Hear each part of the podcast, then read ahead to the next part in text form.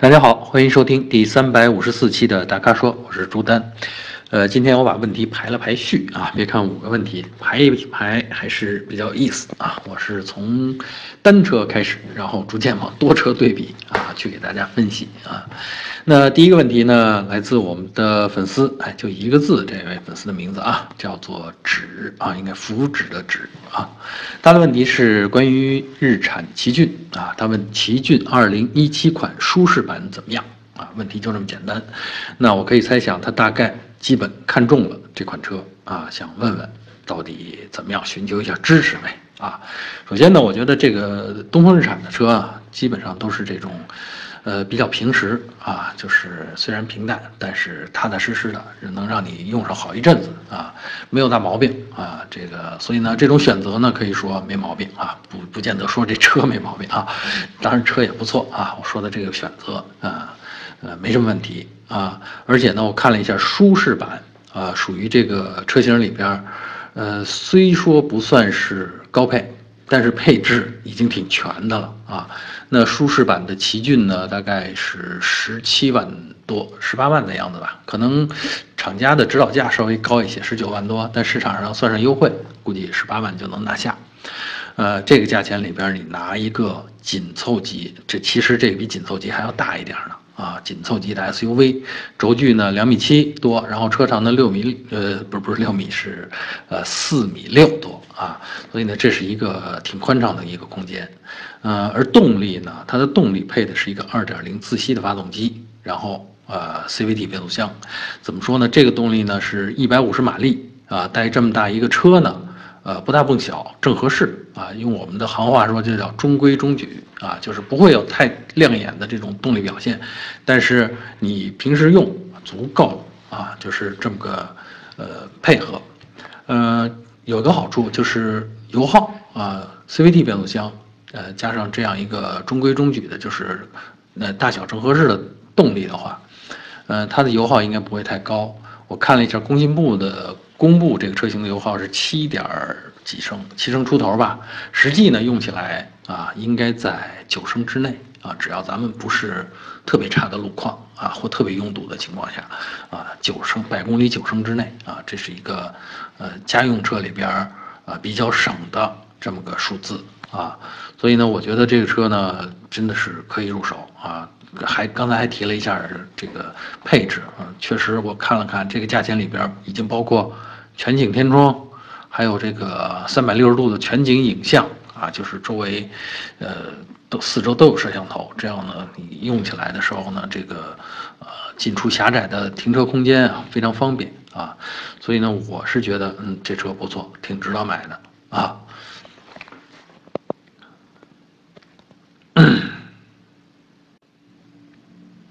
呃，第二个问题来自我们的粉丝林林，呃，林林同学问的是，皇冠二零一八款时尚版怎么样？值得买吗？也是很精确啊，精确到时尚皇冠的二零一八款时尚版。我看了看这个标价，就是市场的啊，就是厂商的指导价啊，是在二十八万多，然后呢，市场上大概能够优惠两万五，啊，这样基本上就是二十六万之内啊。这个我觉得啊，二十六万买到这样一个车，还是很划算的啊。这样一个车是什么车呢？是一个典型的中大型行政级的豪华轿车，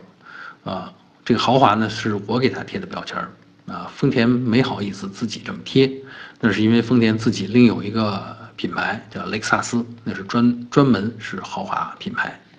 但是皇冠这个车型在整个丰田的车系里边。啊，应该是最高级了啊！当然，啊，再往上还有一个丰田的世纪啊，那个基本上是给日本皇室用的车啊。所以呢，这个呃一般的啊，所谓咱们消费级别的这个呃，在丰田挂丰田 logo 的啊，这个皇冠呢，基本上是属于最高端的车型了啊。那这上面呢，也寄托了这个车型上也寄托了丰田好多的理想啊，嗯，但是。呃，这个市场，或者说叫时代，其实不一样了。丰田当年打造这个车系的时候啊，面对的是这种社会里边的成功人士，那个年代的成功人士大概都都五十多岁啊，不像今天 三十多岁或者是二十多岁就可以成功了啊。所以呢，它反映整个车系呢，这个反映的是那个年龄的价值观啊，要稳重，要内敛，但是素质要极高啊，品质要特别好。啊，这也是可以说是三十年前的价值观吧。啊，当然，随着皇冠这个车系，那丰田把它一直延续到了今天。那二零一八款这个车呢，呃，我们看，反正虽然有一些年轻化，或者说很多很多年轻化的地方，包括外观设计，包括配置，但这个车的精髓还是在于它那种价值观，或者叫那种情怀啊。嗯，我是觉得啊，这个价位上，刚才说了，买这种中大型的行政级的，还是后驱的这种豪华风范的轿车，其实现在可选的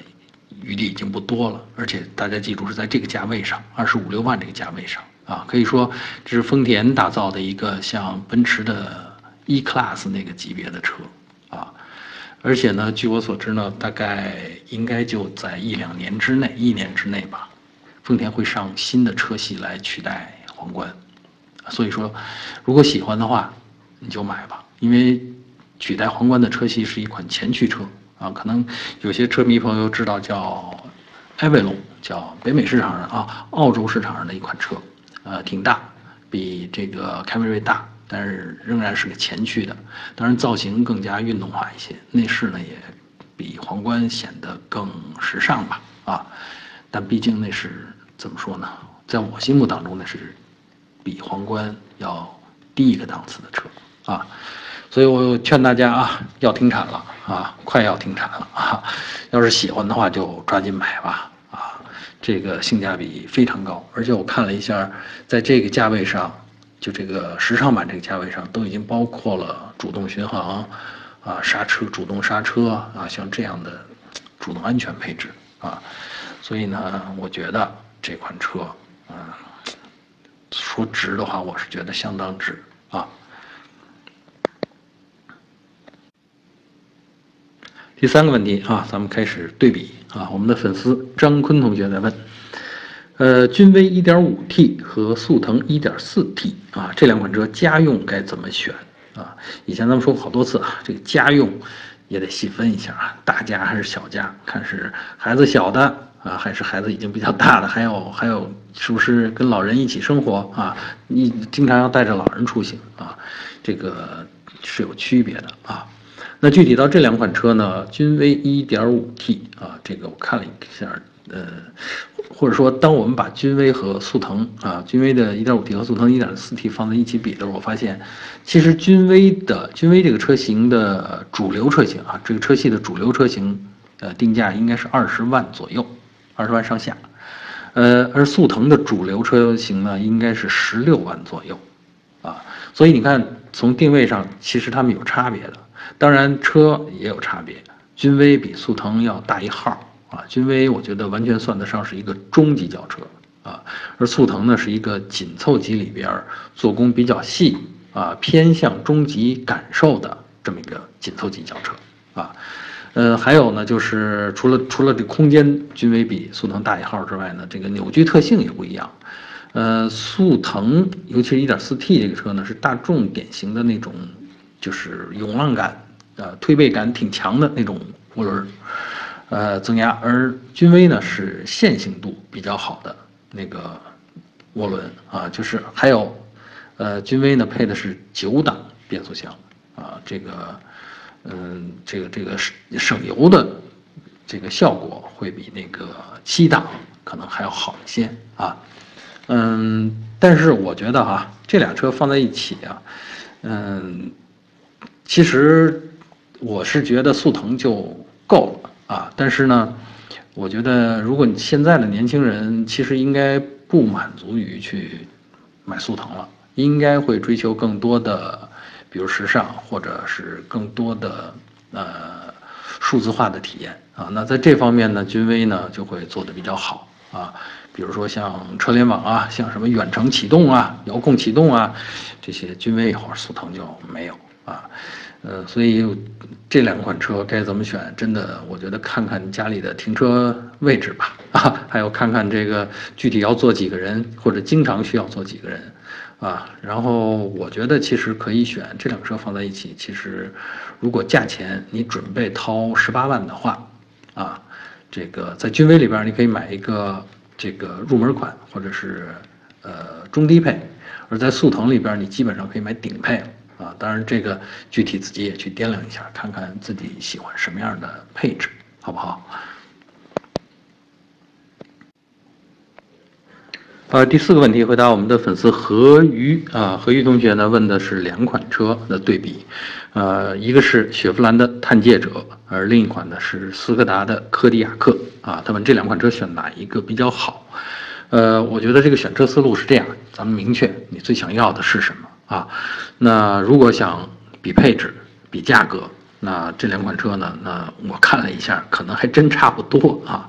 呃，当然这个咱们得说明一下车型啊。车型呢，这个价格呢是 1.5T 的呃探界者，应该是在呃十八九万元，大概这个范围内。而这个 2.0T 的柯迪亚克啊，大概也是在这个。呃，范围里边，嗯，当然，二点零 T 的动力是强于一点五 T 的，所以如果你追求这种驾驶起来、开起来的感觉的话，那这个肯定要选这个柯迪亚克啊。另外呢，从车身的尺寸上边，柯迪亚克呢也略微长一点和宽一点啊，这意味着车内空间你坐进去可能感觉会比探界者稍微好一点。当然，探界者其实也不小。啊，只是两个车，具体你坐进去感觉一下视野，呃，量出来的空间和你感觉上的空间还是有差异的啊，呃，所以呢，这个得自己去比。另外呢，这两款车啊，好像都可以有七座版啊，但是这个中配在是中配上边就没有七座了啊，呃，还有一个啊，咱们刚才说了，呃，看配置的话。呃，这是一个选车思路啊，同样价钱，看你拿到多少喜欢的配置。还有另外一个呢，是使用的就用车的场景啊。当然，这两款车作为家用的 MPV 来说，我觉得呃不是 MPV，SUV 来说，我觉得空间都够大了啊，不管怎么用都够了。呃，然后主要看你是不是要去越野啊，或者说不叫越野吧，SUV 的这个四驱你是不是需要啊？因为呃，如果你需要四驱啊，喜欢。呃，这个经常去冒点险，然后去玩一玩、耍一耍，那我推荐你选探界者啊。倒不是说探界者的四驱能力有多强，而是说你在四驱的探界者里边，你可以有比较多的选择。我印象当中好像有四五种车型啊，就是这个 1.5T 的也有这个四驱的。而到了这个柯迪亚克就不一样了，柯迪亚克是只有旗舰版，就顶配车型才提供四驱。啊，其他的车型啊，这个，嗯，百分之八十的八九十的车型卖的都是两驱啊，所以你如果你要是迷恋四驱的话，你基本上就锁定探界者了啊，因为那个可选择的余地比较大啊。当然，顶配的这个柯迪亚克其实也不算贵啊，应该也就二十二三万的样子。啊，然后呢，一大堆的配置呢，也是挺让人动心的啊。配置上面也不比这个二十二三万的这个探界者要要要要少什么啊，可能是只多不少啊。所以这两个车啊，确实有一点纠结。但是我觉得咱们简化这问题，你要是追求空间啊，这个不追求那么多配置的话啊，那你选这个柯迪亚克啊，可以少花点钱啊，十八九万就搞定。啊，呃，如果你要是想选四驱啊，放不下四驱 这个念头的话，那你就到探界者里边去选啊，这个十八九万也能买到不错的配置啊，还是四驱的，好不好？好，最后一个问题啊，第五个，呃，来自我们的粉丝叫郑立斌啊，郑立斌同学问的是三款车放一起了啊，他是马自达的 CX 四啊，吉普的指南者。还有起亚的智跑，他说这三款车该怎么选？然后特别提到了他在乎性价比和油耗啊。另外呢，他说十五万元左右，还有其他可选的车吗？呃，我觉得啊，大部分人可能在这个价位上一定离不开性价比啊。性价比呢，这个当然是这个起亚的强项啊。你看这三个车也特特别有意思啊。这个颜值担当，这是 CX 四，马自达的 CX 四颜值担当。呃，但是呢，车呢有点大，就是比这个吉普和这个起亚的这个 SUV 都略大一号。呃，然后呢，咱们再看啊，这个情怀担当，这个就是吉普的指南者啊。这吉普啊，这个这个有这种游侠情节的人，可能一辈子总想开一开这个吉普啊，甭管它是吉普的什么车啊。所以呢，这个呃，吉普是吸引这部分受众的啊。而刚才这个咱们说了，起亚智跑它擅长的就是性价比。这性价比有什么呢？你看啊，这个十五万元里边都可以拿到全景天窗。啊，大屏幕的 GPS 导航，车载的啊，车机啊，然后倒车影像，啊，自动大灯，还有电动的座椅，当然是驾驶驾驶员的座椅啊。十五万元你可以拿到一个 SUV，紧凑级 SUV，还可以拿到这么多配置，而另外两款车根本不能提供这么多，至少不能提供这么全啊。然后这个马自达的 CX 四呢，在十五万元的价位上，基本上就是一个入门，好多东西都是没有的。因为毕竟它牌子比较硬，然后车呢也比另外两款要大一号，啊，所以呢，具体该怎么选啊？我觉得啊，呃，还是选这个智跑啊，性价比高。另外油耗这件事儿真的别太纠结，这几个车的油耗都差不多啊，车重在那儿摆着啊，这个你甭管用什么动力啊，你要带它跑，基本上，呃，这个油耗都得八升九升的样子啊，所以呢。这个可以放心，你就选智跑啊，没问题。好，以上呢就是本期大咖说的全部问题，欢迎大家继续在我们的微信公众号后边提问。如果您想了解更多的汽车资讯还有导购信息，请持续关注我们的公众号还有车评网。我们下期节目再见。